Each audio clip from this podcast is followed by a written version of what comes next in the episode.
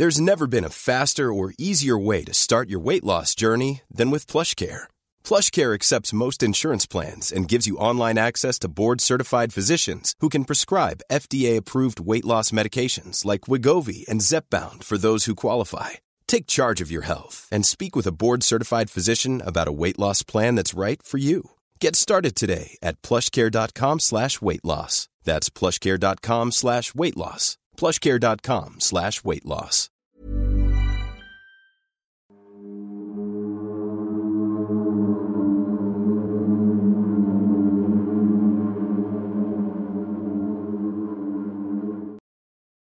Muy buenas noches, estimados antisuscriptores. Les saluda su amigo y anfitrión, el doctor Miguel Padilla, y les doy la bienvenida a este su programa, el Antipodcast. Como ya es tradición, cada domingo de terror en compañía de Sergio Boca Negra. ¿Cómo estás, amigo? Ay, contento, feliz de estar aquí contigo, con los antisuscriptores, y esperemos que solamente ustedes, ¿no?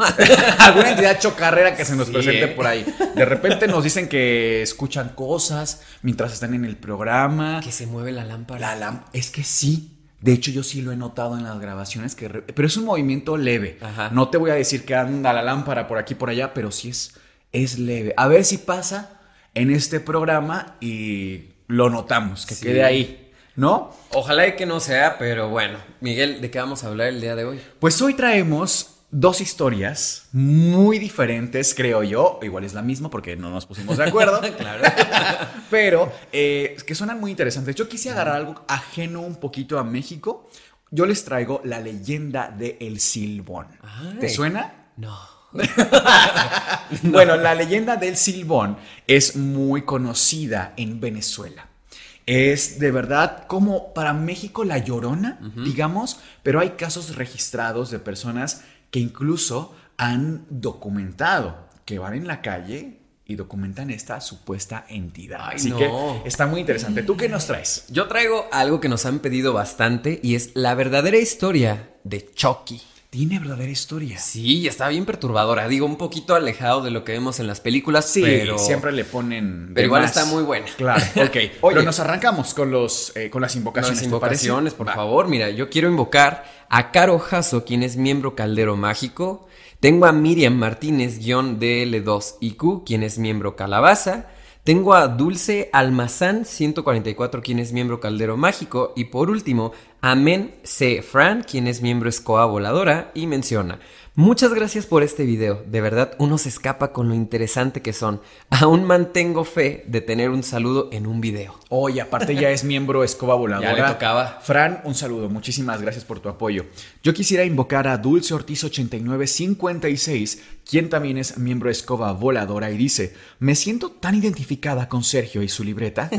es que sí, Ah. hay que tomar notas muchachos. Sí ando aprendiendo, así ando aprendiendo con el antipodcast constantemente. Muchísimas gracias. Además, este comentario nos lo dejó en el episodio de Tutankamón. Súper bien. Que la verdad ha sido de mis episodios favoritos, se los vamos a dejar aquí arriba para que vayan y lo vean. También tenemos a Stephanie Bermejo 992, que es miembro fantasma, y nos dejó una propinita de 100 pesos mexicanos. genial, muchas Muchísimas gracias. gracias, querida Stephanie. Te mandamos un abrazo.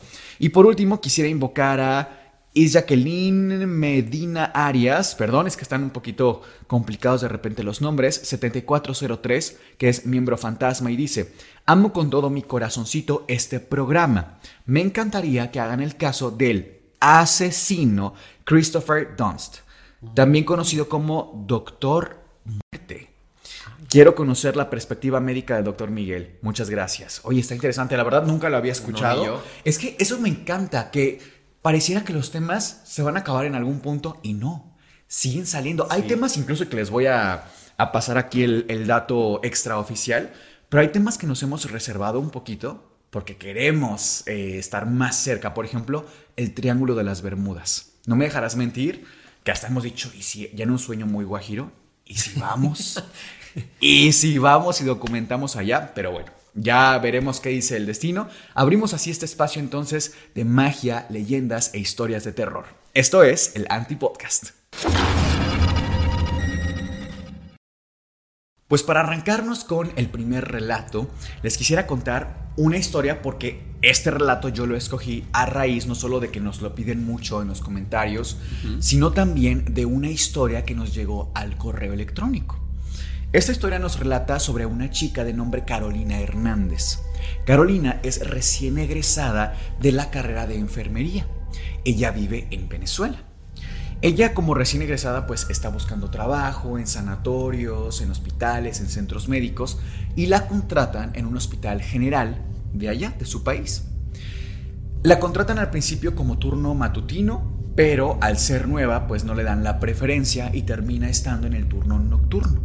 Un turno que me consta como médico que puede ser pues bastante pesado en el sentido de que entras 11 de la noche y sales 7, 8 de la mañana y de pronto pues tienes cosas que hacer en casa, es un horario complicado ciertamente, ¿no?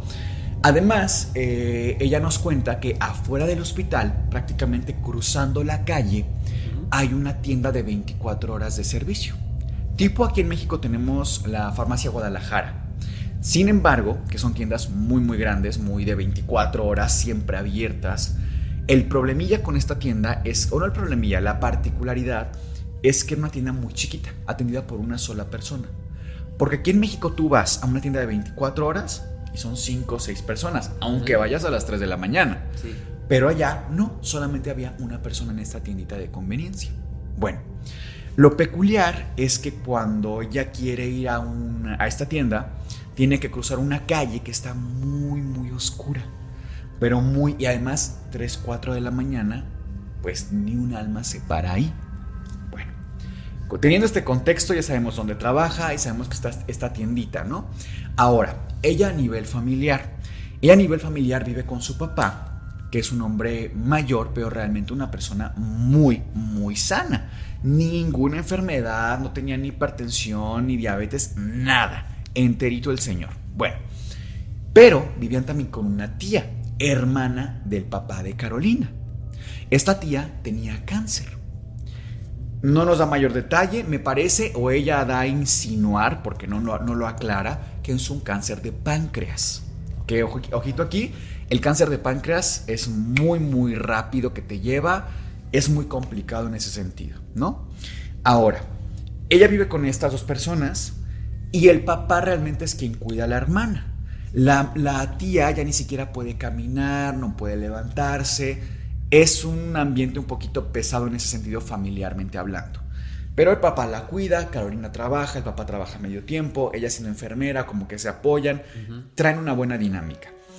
Ya para este punto de la historia, la tía de Carolina, pues ya se estaba despidiendo, en realidad ya estaba viviendo con ellos de forma paliativa, digamos que estaba en sus últimos momentos, en familia, estando manteniéndola lo más cómoda posible, ¿no?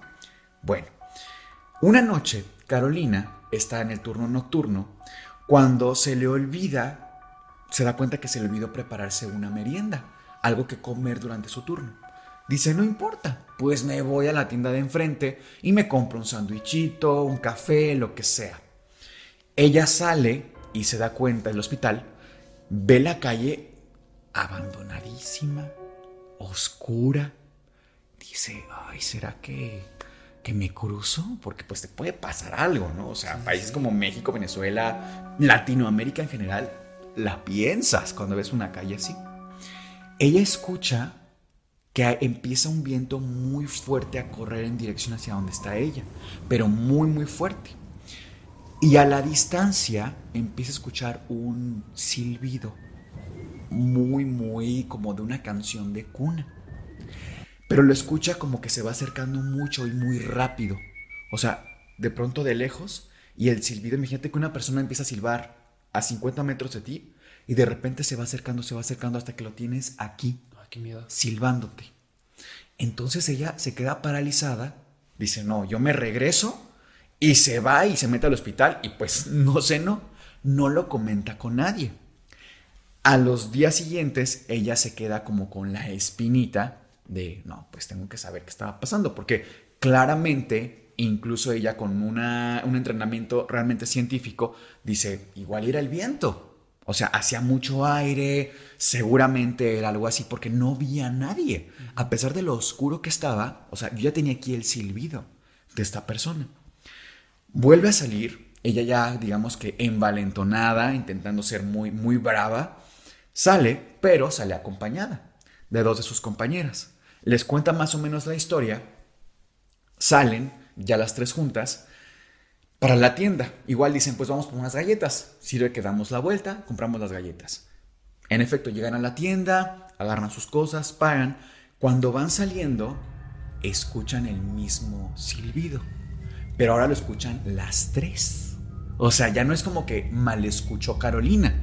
Ya las tres escuchaban el silbido aquí. Ya tenía testigos. Sí, las tres volteando para todos lados, que de dónde viene este sonido, que qué onda. Pues no había nadie más que ellas. Se quedan frías y se meten al hospital, continúan trabajando, lo que tú quieras. Pasan un par de días más y es de noche, es descanso de Carolina. Ella como apenas se había cambiado al horario nocturno, digamos, de su vida cotidiana, llega a, su casa y pues intenta hacer cosas cuando llega a trabajar para no desfasar mucho sus horarios. Es de noche, todos se van a la cama, 11 de la noche, se acuestan. Carolina duerme en una habitación, el papá de Carolina en otra y la tía duerme en otra habitación. Son separadas, tiene tres habitaciones su casa. Carolina escucha a esa hora más o menos que el viento vuelve a soplar durísimo, pero un viento muy notorio, muy característico. Y vuelve a escuchar el silbido, pero ahora lo escucha muy lejos. O sea, lo detecta, pero lejos. Ella dice, bueno, ahora sí quizás sea mi, mi sugestión, mi imaginación. Sale de su habitación porque ella siente como una especie como, pues de inquietud, ¿no? De, no, mejor voy con mi papá a ver si él lo escucha también, igual es imaginación, mejor es temprano, todavía lo puedo levantar para, papá, ¿escuchas esto? Pues va, sale de su cuarto, ya todo apagado, y ve que la habitación del, cuarto de la tía está abierto. Ella va, se asoma y ve que la tía está acostada y ve que algo está encima de la tía, como acechándola encima ya de la cama de ella. Carolina se asusta muchísimo porque no, no vio, no le pareció una forma como que fuera su papá, por ejemplo. O sea, vio que algo era, era, muy, muy grande y con las extremidades como muy toscas. Como si fuera una sombra. No como una sombra, sino como, ¿cómo te diré? Como una forma, perdón por el término, pero una forma amorfa. O sea, como muy sin proporciones.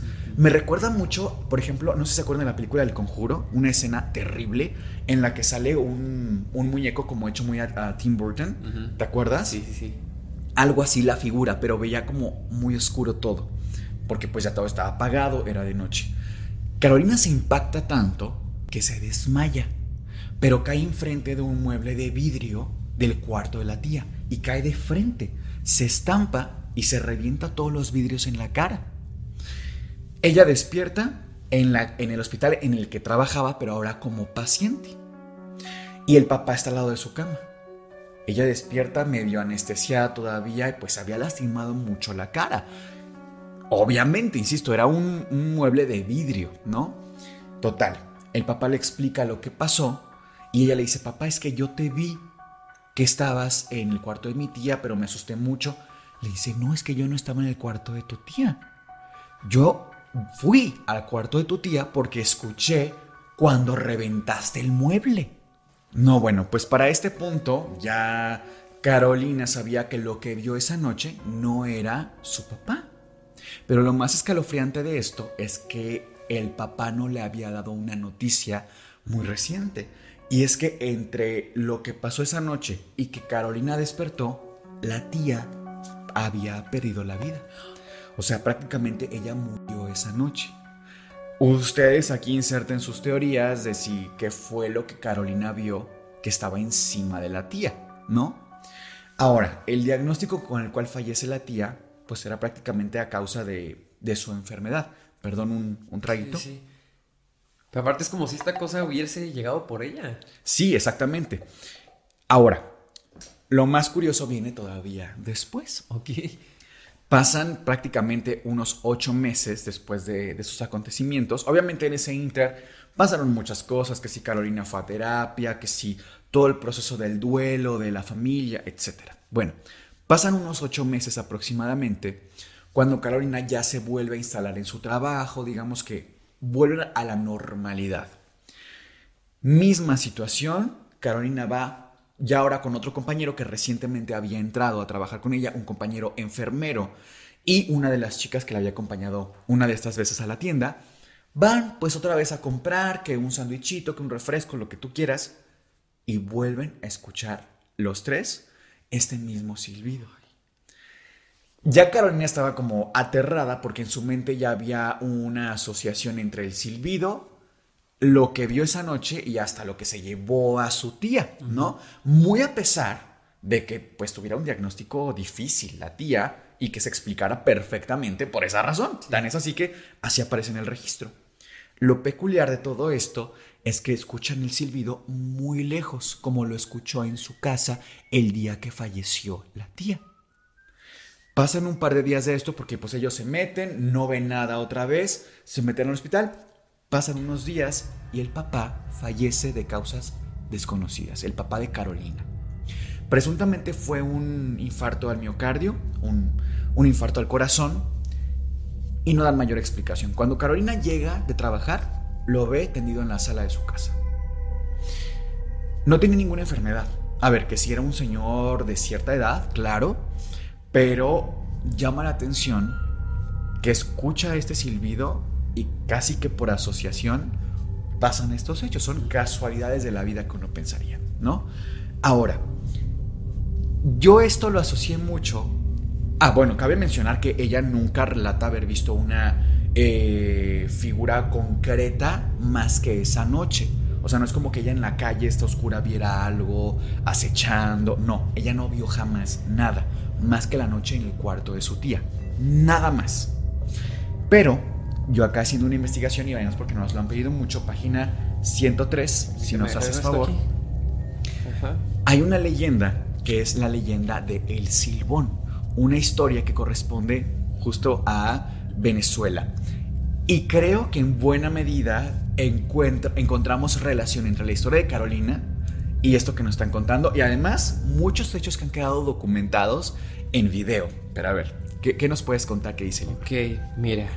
Hace muchos años, en una localidad olvidada por la ley del hombre y la mano de Dios, existió una pequeña hacienda, casi en ruinas, en la que vivía una pareja de ancianos. Cuando eran jóvenes habían sido criados en los mejores años del inmueble.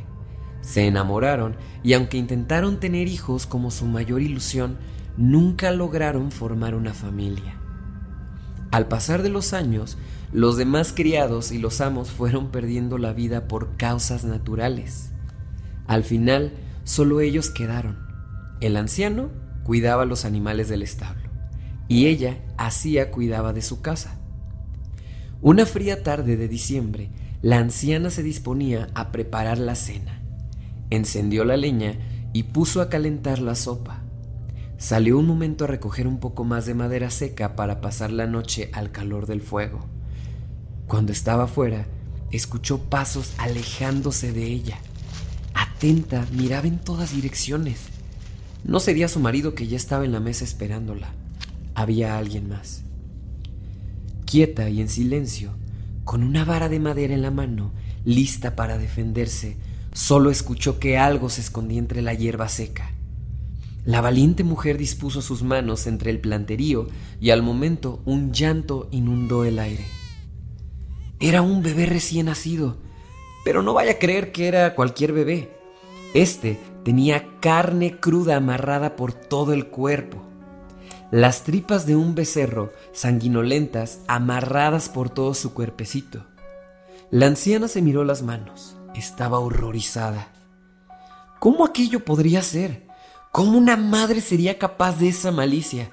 Atar a un recién nacido con las tripas de un animal para que los perros lo huelan y se lo traguen. La anciana entró de regreso a su casa con el chiquillo en brazos. El hombre estaba en la mesa y aunque sorprendido, no titubeó en ayudar a su esposa a bañarlo y ponerlo en ropas limpias. Al paso de los días, decidieron quedárselo como hijo suyo. Quizá de extrañas maneras y caminos este sería el hijo que tanto habían anhelado. Cada vez que el recién nacido lloraba o se inquietaba, su ahora nueva madre le dedicaba una bella canción de cuna con un silbido. Le silbaba con amor y ternura cada noche y cada día. Al paso de los años, el pequeño dejó los pañales, pero también abandonó la ternura que alguna vez tuvo. Se volvió un muchachillo cruel con los animales, malicioso con sus padres y egoísta con el mundo. Uno podía ver a leguas que tenía un alma mala. No importaba que sus padres adoptivos le enseñaran de bondades y virtudes, siempre elegía hacer y causar daños a quien fuera. Sin más remedio se volvió un hombre mal habido y cruel. Los viejos ya arrastraban los pies con dificultad. Para mantener la haciendita hacían grandes esfuerzos de lo que ya no estaba en condiciones. El hijo solo llegaba por las noches a golpearlos con furia y a exigir un plato de comida. Se habían vuelto no solo sus criados, sino sus víctimas. Una noche, el inmundo ser llegó a casa como ya era hábito. Estaba hambriento y exigió un plato muy específico a su madre. Quería tripas de becerro guisadas. Los viejos, temerosos de negarle sus caprichos, se miraron y le explicaron amorosamente que no podían sacrificar a un animal solo por un plato de comida, pero que con gusto le servirían sopa y una hogaza de pan. Él miró a los pobres viejecillos con cólera, tomó a su padre del brazo y lo arrastró por la cocina hasta el establo. La anciana encendió el fogón porque se sabía que su esposo e hijo traerían las tripas, aun cuando no era una elección prudente. En efecto, poco después, su hijo dispuso sobre la mesa de la cocina las carnes sumamente frescas. Miró con desdén a la señora y se sentó hasta que el guisado estuviera listo. Impaciente, le refuñaba y le gritaba hasta que al fin se sentaron a comer, pero el viejo no había vuelto. Probablemente habría ido por leña, o quizás se había quedado dormido sobre su silla. La mujer salió, le gritó, y le gritó con mucha fuerza hasta que su hijo dijo tras de ella, siéntate a comer conmigo. Obediente, ella se sentó y comió. ¿Sabe bien? ¿No? Ella no contestaba y solo movía la cabeza. Aún sentía el ardor en sus mejillas de la última golpiza. El cruel joven se relamía los dedos y gemía a gusto. ¡Qué buen sazón y qué buen sabor tiene papá! La anciana estaba atónita. Se estaban comiendo a su esposo. Eran sus tripas y no las de un becerro. Las manos le temblaban y la vista estaba empañada por las lágrimas, las lágrimas del dolor y tristeza, pero sobre todo de cólera. Un odio le inundaba el pecho. Tomó el filoso cuchillo de la mesa, el mismo con el que había cortado la carne, y lo clavó directo en el corazón de su hijo. Lo miró mientras se ahogaba de dolor. Pero antes de que partiera de este mundo, le sacó el cuchillo del corazón y gritó al viento su coraje. Que mi alma no descanse y te atormente. Me maldigo a mí misma para condenarte, hijo mío. No confío en el diablo para darte castigo. Seré tu sombra, seré tu pena, y los huesos de tu padre serán mi condena. La anciana se reventó la garganta en un solo corte, bañando Al a un vivo y consciente hombre, hasta que se hizo el silencio. Desde entonces, deberás tener cuidado en las noches del fuerte viento, porque el silbón se pasea por las calles más oscuras, anunciando desgracias y desdesos condenado a cargar un saco con los huesos de su propio padre por toda la eternidad. Si lo escuchas lejos, es porque está cerca, y si lo escuchas cerca, es porque está lejos. No hay forma de combatirlo, excepto porque el silbón le tiene pavor a los perros, pues le recuerdan al que alguna vez le devorarían la carne, los llamados perros tarecos.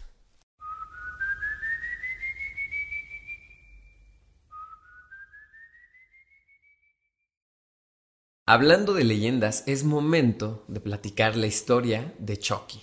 Este muñeco que, bueno, muchos ya conocemos a través de las películas que nos han pintado este monito que va tratando de, pues, quitar la vida a mucha gente con el afán de, pues, él permanecer en la tierra, ¿no? Intercambiar su cuerpo, su alma a, un niño en este caso. Sí, un poco de contexto de la película, ¿puedo? Claro. Bueno, este muñequito, como dice Sergio, en realidad es el hogar de un espíritu muy, muy controversial porque resulta ser un criminal serial que habita a este muñeco a manera de buscar justo eso, la vida eterna. Esa es la premisa de la película y honestamente ha trascendido muchísimo. Pero muchísimo. O sea, tomemos en cuenta que, fue en los noventas tal vez. En los, así a finales de los ochentas. Finales de los ochentas, cuando sale eh, Chucky y recientemente hay una serie incluso. Sí. O sea, eh, se ha mantenido mucho más permanente vigente que otros, otros personajes como Freddy Krueger, por ejemplo. Claro. Como que se quedó muy atrás muchos personajes y creo que incluso está, por ejemplo, más vigente hoy Chucky que Annabelle. Sí. Siento que Annabelle es mucho más joven en ese sentido, ¿no? Sí. Bueno, pues esta historia tiene un poquito de similitud con la historia real. Ok. Puesto que también tiene que ver un poquito ahí como con una cierta venganza que querían cobrar. Te voy a dar el contexto como tal de la historia. Este muñeco realmente tiene el nombre de Robert, al cual nos vamos a referir como Robbie para no confundirnos, puesto que el dueño o a quien le pertenecía era al pintor Robert Eugene Otto. Robert, siendo un niño en 1903, pues él, vaya, tenía a sus padres que pues todo el día estaban trabajando, eran personas ricas, tenían una casa de incluso dos pisos, ¿no? Que en 1900 tú dices una casa de dos pisos, pues era hablar de gente adinerada, bien acomodada. Sí. Tanto así que tenían a una persona que les ayudaba en casa, ¿no? Socialmente, en ese entonces se les conocían como esclavas. A esta señora, pues era quien cuidaba a Robert, quien era quien hacía pues el aseo en el hogar, quien iba por las compras, etc. ¿Sabemos dónde pasó todo esto? En Miami, en Florida. Ok, Nueva Orleans. ¿Por ahí? Sí, sí, más o menos por ese lugar. Trae ahí energía también como muy explicada, ¿no? De vudú y demás. Sí, bueno, pues para allá va justo la historia. Resulta que a esta señora, a través de los años, esta familia se encargó de humillarla, mm. una tras otra. Incluso hay eh, relatos que cuentan que a esta mujer la tenían amarrada en su cuarto, sin comer por días, por un simple errorcito que de repente cometía. O de repente eran tan exagerados los papás que pasaban así el dedo en la mesa y se veían que era polvo, incluso se iban a la violencia física con esta mujer. O sea, era un caos que tenían con ella, la maltrataban constantemente, incluso en otro relato que también estuve investigando, resulta que a esta mujer le quitan a su hija. O sea, ella tenía una hija a la cual no dejan vivir con esta familia. Dice, no, tu hija sirve para otras cosas, que se la lleven a otro lado, tú te quedas con nosotros. Claro, porque si no vas a servirnos a nosotros por servirle a tu hija, ya no nos sirves. Claro. No, no, no, es de utilidad más para la familia, ¿no? Claro, entonces con lo que ellos no contaban es que esta mujer tenía ascendencia de personas que se dedicaban a la práctica del vudú. Ok. Partiendo de aquí, esta mujer decide un día traer este muñeco de 90 centímetros con forma de marinerito, que estaba lleno de paja, traía un animalito aquí, si no mal recuerdo es un león, ahorita te voy a mostrar algunas imágenes para que veas cómo estaba el muñeco, pero resulta que cuando se lo entrega ella le dice, es para ti niño, es para ti Robert, tú vas a cuidarlo, él va a ser tu amigo pues para toda la vida. Claro. La familia dice, bueno, pues el niño se encariñó con el muñeco, le dicen, va, es inofensivo, no pasa nada. Sí, no hay ningún problema, lo aceptamos. Pasa el tiempo, y conforme van pasando los días, resulta que la familia empieza a escuchar ciertas peculiaridades en su casa. Desde pasos, pero eran pasos como si fuera de un pequeño. No, ah. los papás creían que era el niño, o sea, su hijo Robert. Decían, pues, ¿qué está pasando? Se levantaban por la noche, el niño dormido. Lo que no, lo que notaban es que el muñeco siempre estaba en un lugar distinto. No. Que si de repente estaba abrazado con él en la cama, que si al poco rato ya estaba sentado en un lado, que si amanecía en la sala, que en planta baja, siempre estaba en un lugar distinto.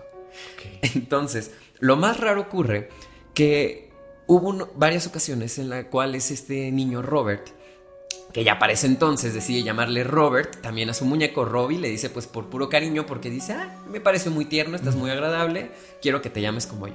Entonces ya adopta el nombre de Robbie.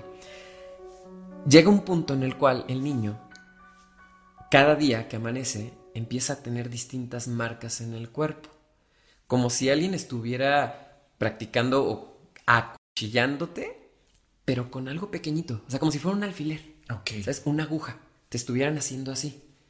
Los papás se quedan como, pues, ¿qué está pasando? O sea, el niño, ¿en qué momento se estará cortando? Revisan, pues, su cama, incluyendo, ¿no? Porque tal, a lo mejor un resorte que Sí, estuviera ajá. mal. Pero no.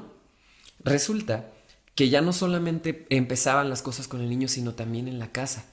De repente cortinas cortadas. Y te hablo que el niño, siendo un niño pequeño, pues no podía alcanzar una cortina del tamaño, vaya, eh, lo más alto de la casa. Se aparecían las cortinas cortadas, de repente aparecían marcas de huellitas de pies que pues no se lo explicaban los papás. Cuando empiezan a interrogar al niño, le preguntan pues qué está pasando, por qué él está haciendo todo esto. Los papás lo primero que hacen es culparlo.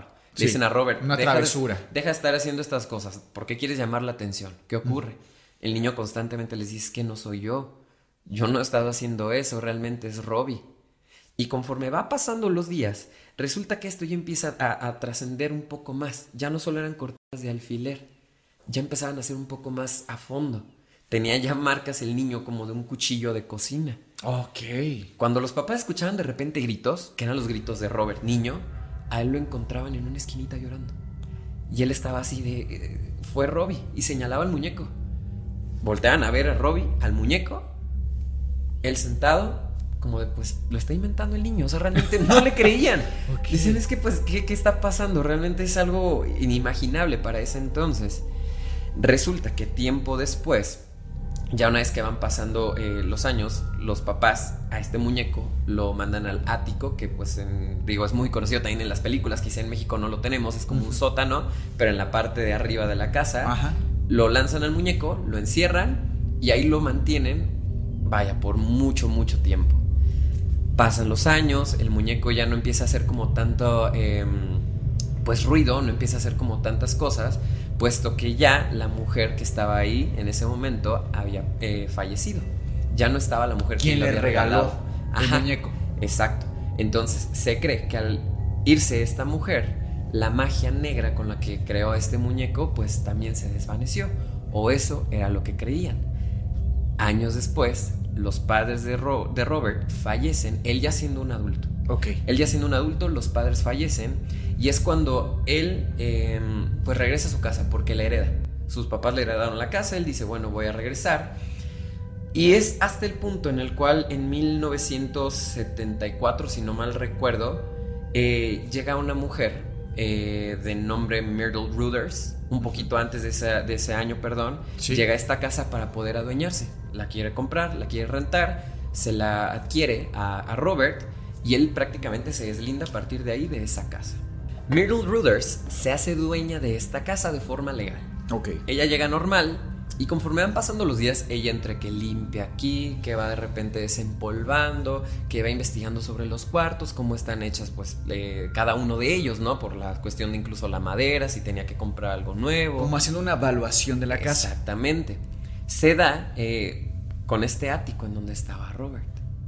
Ella, al momento de abrir el ático, dice que sintió una energía, pero una energía pesada. O sea, algo como que apenas abres y es como cuando de repente en invierno abres la puerta y entra un frío. Mm. Ella sintió algo similar. Esta mujer encuentra a Robbie, el muñeco, en este ático. Lo baja del ático y lo pone en su casa como un adorno más y se me parece muy lindo. Lo que no contaba es que realmente la magia negra jamás se había ido de ese lugar. Y realmente Robbie pues solamente estaba descansando. Ya. Pasan las semanas y empieza a ver distintos, vaya, eventos que si bien eran pequeños, pues eran muy peculiares. La señora vivía sola. De repente veía que un vaso aparecía en otro lado, vidrios que eh, amanecían prácticamente rotos. O sea, no se explicaban muchas cosas. Hasta que un día ella decide poner una trampita. Pone, eh, es- o sea, como una especie de pintura ahí en un cuarto Porque ya empezaba a sospechar. Ella empezaba a sospechar que algo estaba pasando y decía, es que siento que alguien está entrando. ¿Y ya sospechaba del muñeco? Sentía que había una vibra, algo pesado con él, pero realmente como de él decía, no creo. Ella sentía meramente que había alguien que estaba entrando todas las noches a su casa, Ah. como un vecino, el hijo de alguien que estaba haciéndole como alguna broma para que no viviera ahí. Entonces ella decide poner estas cajitas con pintura como para tratar de que alguien pisara esas mismas y dejara huellas. Decir, ¿es una persona o qué está pasando? Resulta que eran pisaditas chiquitas al otro día de que pone la trampa. Esto en, prácticamente es algo que se está leyendo. Incluso en, en foros existen varias teorías. Todas siempre están como por am, cuestiones muy similares. No hay alguna que sea completamente real, pero esta es la más cercana a lo que pudo haber pasado. La señora ve que están estas patitas, estas huellitas de unos piecitos chiquitos y es cuando se empieza a dar cuenta que realmente la maldad provenía de Robbie. Ella al enterarse de esto, lo único que hace es, lo tengo que poner a la venta. Lo tengo que poner a la venta en el jardín. Y pues como nadie lo compraba, porque decían es que el muñeco ya está bien feo. O sea, pasaron más de 50 años, el muñeco estaba ahí y decían, pues ¿a quién le va a gustar eso? Aparte no? un muñeco de paja. Presuntamente quiero imaginar hasta hecho en casa, ¿no? Sí, pues no, no estaba lindo, la verdad. Incluso, mira, te voy a mostrar aquí unas fotos para que lo puedas ver. Lo vamos a dejar también en pantalla. Porque, vaya, que era un muñeco. Que, de hecho no se parece a Chucky el, el muñeco como para tal, nada, ¿verdad? No, mira, velo. O sea, Que te voy a decir que así que tú digas no está nada tenebroso. No sé. yo no lo tendría sentadito en mi cuarto enfrente de mi cama, la verdad. como un adorno más. No, yo no, la no, verdad. no, no. Pues resulta que esta señora dona, prefiere donar este muñeco porque ya no lo quiere, dice lo va a donar a una casa hogar, pero en ningún lugar lo aceptaban por alguna razón. Hasta que se da con el Ford East eh, Martello Museum, que queda en Florida, que es donde lo, lo- lo regala. Ella ya vendiendo la historia completa. Ella dice, ¿saben qué? A mí me pasó esto en mi casa porque ya no lo quería. Entonces le- les empieza a contar la historia de que este muñeco está poseído y tiene una maldición y si ustedes lo exhiben van a generar dinero y ganancias, etcétera, etcétera. El museo se lo compra y es donde actualmente el muñeco está residiendo, Miguel. O Ah, sea, existe todavía. Existe todavía y de hecho existe este rumor que dice que el muñeco te maldice si es que tú llegas, no lo saludas y no le pides permiso para tomarte una foto con él. ¿Cómo te quedas ante ello, eh? Ok, bastante interesante. Pero sa- sabes también que, que es como muy raro Ajá. que esto lo uno, por ejemplo, con la película. En la película, eh, pues si bien este hombre, que era Charles, Charles Lee Ray, lo que quería era como ir cambiando de cuerpo con tal de que pues nadie supiera que era realmente él y su alma quienes estaban cometiendo estos crímenes. De cierta forma buscaba la inmortalidad. Y me recuerda mucho, por ejemplo, no sé si te acuerdas de ahorita que traemos las tazas aquí de Harry Potter y la piedra filosofal. Ah, de Voldemort, que Sí. buscaba la vida eterna. Es que el tema de la piedra filosofal, que digo, ya no sé si. Bueno, ¿se acabó la historia? Ya, se acabó. No, la- el tema de la piedra filosofal es otro que ameritaría su propio episodio, sin lugar a duda. Pero tú sabías, seguramente que sí, Sí. pero que la piedra filosofal de alguna forma es real. Sí. Es que, a ver, para quienes no lo sepan, porque a lo mejor mucha gente se está quedando de cómo que la piedra filosofal Ajá. es real, ¿de qué me hablan, no? El, el tema de la alquimia es muy antiguo. O sea, les estoy hablando de que, si no me equivoco, el vocablo viene del, del árabe alquimia y del griego quima, que significa fundir un metal en otro. La alquimia en realidad tiene orígenes mágicos y científicos a la vez. Y es que tomen en cuenta que en la antigüedad no tenían los métodos, no tenían todo el sistema de investigación y protocolo para hacer ciencia. De hecho, la primera vez de la cual se habla sobre la piedra filosofal es en el siglo III antes de Cristo. Siglo III antes de Cristo por Bolos de Méndez, que era un era un pensador egipcio que pertenecía a la escuela neopitagórica. Y a ver, Miguel, ¿por qué nos estás mareando con que es neopitagórico? Pitágoras, como ya he contado aquí, se acordarán que fue un filósofo importantísimo, pero es un filósofo que combinó constantemente las matemáticas con lo mágico. Tan es así que para ellos el 5 representaba la perfección, representaba eh, el detalle, el equilibrio perfecto entre los cuatro elementos y el último elemento que da la vida, ¿no? De ahí sale el pentagrama, por ejemplo. El pentagrama tiene un significado más bien de perfección, de equilibrio, de origen, de creación, de protección, no del demonio. Eso vino mucho tiempo después. ¿Por qué? Porque el pentagrama es la representación eh, geométrica del número 5 y cada número tiene un significado muy, muy distinto, pero Pitágoras se le acusa de alguna forma de tener la, el poder de bilocación, de estar en dos lugares al mismo tiempo. O sea, si tú comparas las habilidades a las cuales se le atribuye a Pitágoras con las que se le atribuyen a Jesucristo, son tremendamente similares, de verdad. Ahora, nosotros desde una perspectiva mucho más histórica y hasta científica sabemos que Pitágoras en realidad se le atribuyen muchos, muchos dones que no tenía, sino que, por ejemplo, tú eres Pitágoras y yo soy tu alumno y yo logro hacer un sistema de agricultura como yo soy de, como soy tu alumno, ese beneficio o ese logro se te atribuye a ti Pitágoras, Ah, no a mí tu alumno, aunque yo lo haya hecho. Esto lo sabemos de ley, pero además Pitágoras tiene, es que ese hombre de verdad eh, quisiera yo hacerle un episodio también especial porque por ejemplo em, trabajó mucho en temas de política, o sea, él hizo una verdadera secta a nivel población gigantesco para hacerse de, de, de una ciudad completa, ¿no? Entonces por eso eso trae una connotación muy interesante que Bolos de Méndez tenga o pertenezca a la escuela neopitagórica. Y ahí aparece la piedra filosofal, que la piedra filosofal funcionaba principalmente para dos cosas. Uno, transmutar un, un metal en oro o en plata, lo, que se le conoce como crisopea o argiropea, o también para dar la vida eterna. O sea, dos cosas que no son Sí. palabras menores, ¿no? Claro. Pero, pero tú sabías que existe la, la piedra filosofal en la vida real. Sabía que existía, incluso tenía otro, también otros datos aquí que podrían como ayudar. Sí, tú échale. A ver, a la gente seguro igual le interesa. Que en 1357 Nicolas Flame, Nicolas Flame, Flamel, ¿no? Flamel, Flamel, perdón aquí por el vocablo, ustedes saben que yo soy bien mexicano. No, no pasa nada. Bueno, él eh, pues era un escribano eh, parisino, ¿no? Del siglo XIV. Y este hombre descubre, o mejor dicho, logra descifrar un manuscrito que se llama el libro del, ju- del judío Abraham. ¿No? En este manuscrito prácticamente venía como todo el cómo elaborar y cómo sacar la piedra filosofal. La piedra filosofal, como tal, antes no era un artefacto que dijeras, era la piedrita aquí. Sí, no Que como en. Harry Potter. Era más que nada como un procedimiento. Era un procedimiento de, de poder, eh, como bien mencionas, transmutar metales en oro. Sin embargo, este hombre a sus alumnos, pues se los va diciendo, se los va platicando así de, miren, yo lo logré hacer, los empezó a convencer y empezó a hacer como cierto comercio a través de esta ah, creación que él había Claro. tenido, ¿no? Sí, sí. Esto porque a, a raíz de que de repente la gente empieza a ver que el hombre tiene mucho dinero, o sea, dicen, pues, ¿qué está ¿Qué- pasando? eh, cómo le hizo? Ajá, ¿cómo le hizo? ¿No? Llega y pues ya menciona todo esto y dice, ¿sabes qué? Pues es que yo logré descifrar la piedra filosofal, yo te puedo transformar tu metal en oro y pues bueno, ¿no?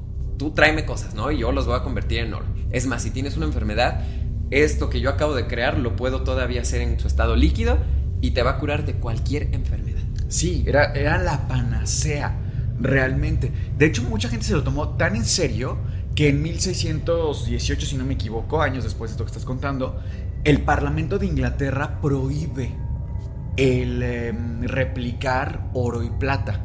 Pero esto trae una connotación muy asociada a la piedra filosofal porque prácticamente 50 años antes fue el boom de la alquimia. O sea, se publicaban libros y libros y libros de alquimia y se practicó con diferentes tipos de minerales y piedras como por ejemplo la pirita. No sé si han visto la pirita, ahorita está muy de moda la pirita por temas eh, de cuarzos y religiosos y Sí. espirituales, pero la pirita además de ser un, un mineral muy bonito a la vista, cuando tú la frotas con otros, eh, otros minerales, saca chispas. Ese tipo de cosas le llamaban mucho la atención a los alquimistas y pensaban, bueno, quizá esto que se transforma en chispas tiene esta capacidad de transmutación. Corte A, seguramente podemos cambiar la naturaleza de a lo mejor un X metal en oro o en plata, ¿no? Lo interesante de todo esto es que fue eh, un hombre de nombre Glenn T. Cyborg, Sí. muy interesante su investigación porque de hecho esto es real. Eh, Glenn T. Cyborg ganó el premio Nobel en 1951 eh, en química. Por su investigación, si no me equivoco, en elementos transuránicos, que era un genio. O sea, el hombre logra aislar y descubrir, mm, si no me equivoco, 10 elementos nuevos. De hecho, uno, que es el 106, lleva su nombre. El ciborgio, si no me equivoco. Imagínense que un elemento de la tabla periódica tenga tu nombre. O sea, ¿qué, qué descubrimiento tan más grande. Y se llevó el premio Nobel. Este hombre logra transformar una muy pequeña cantidad de plomo en oro. O sea, se logra. El efecto que se buscaba de la piedra filosofal era real. Sí. Pero pues era costosísimo, costosísimo lograr esa, esa transmutación y pues no, no representaba algo práctico para la vida cotidiana en realidad, ¿no? Que ahora digamos que nuestra piedra filosofal de nuestra época sería transformar el agua salada en agua dulce. Dulce, claro. No, eso sería más que el oro. Necesitamos agua dulce, por ejemplo. Pero bueno, es un tema fascinante que si les interesa después les podemos hacer un episodio, si estás de acuerdo, de la piedra filosofal. Creo que a los dos nos gusta mucho ese tema. Está bastante interesante, ¿eh?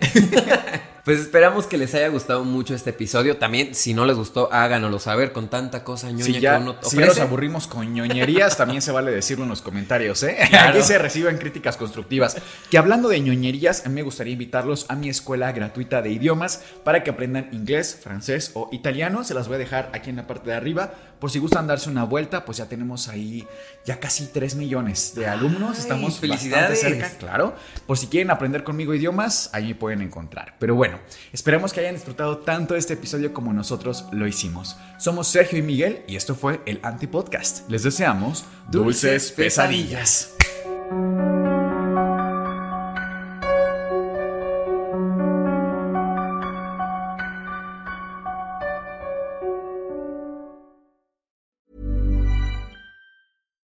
Would you like to look five years younger? In a clinical study, people that had volume added with Juvederm Voluma XC in the cheeks perceived themselves as looking five years younger at six months after treatment. Look younger, feel like you. Add volume for lift and contour in the cheeks with Juvederm Voluma XC. Reverse signs of aging by adding volume to smooth laugh lines with Juvederm Volure XC.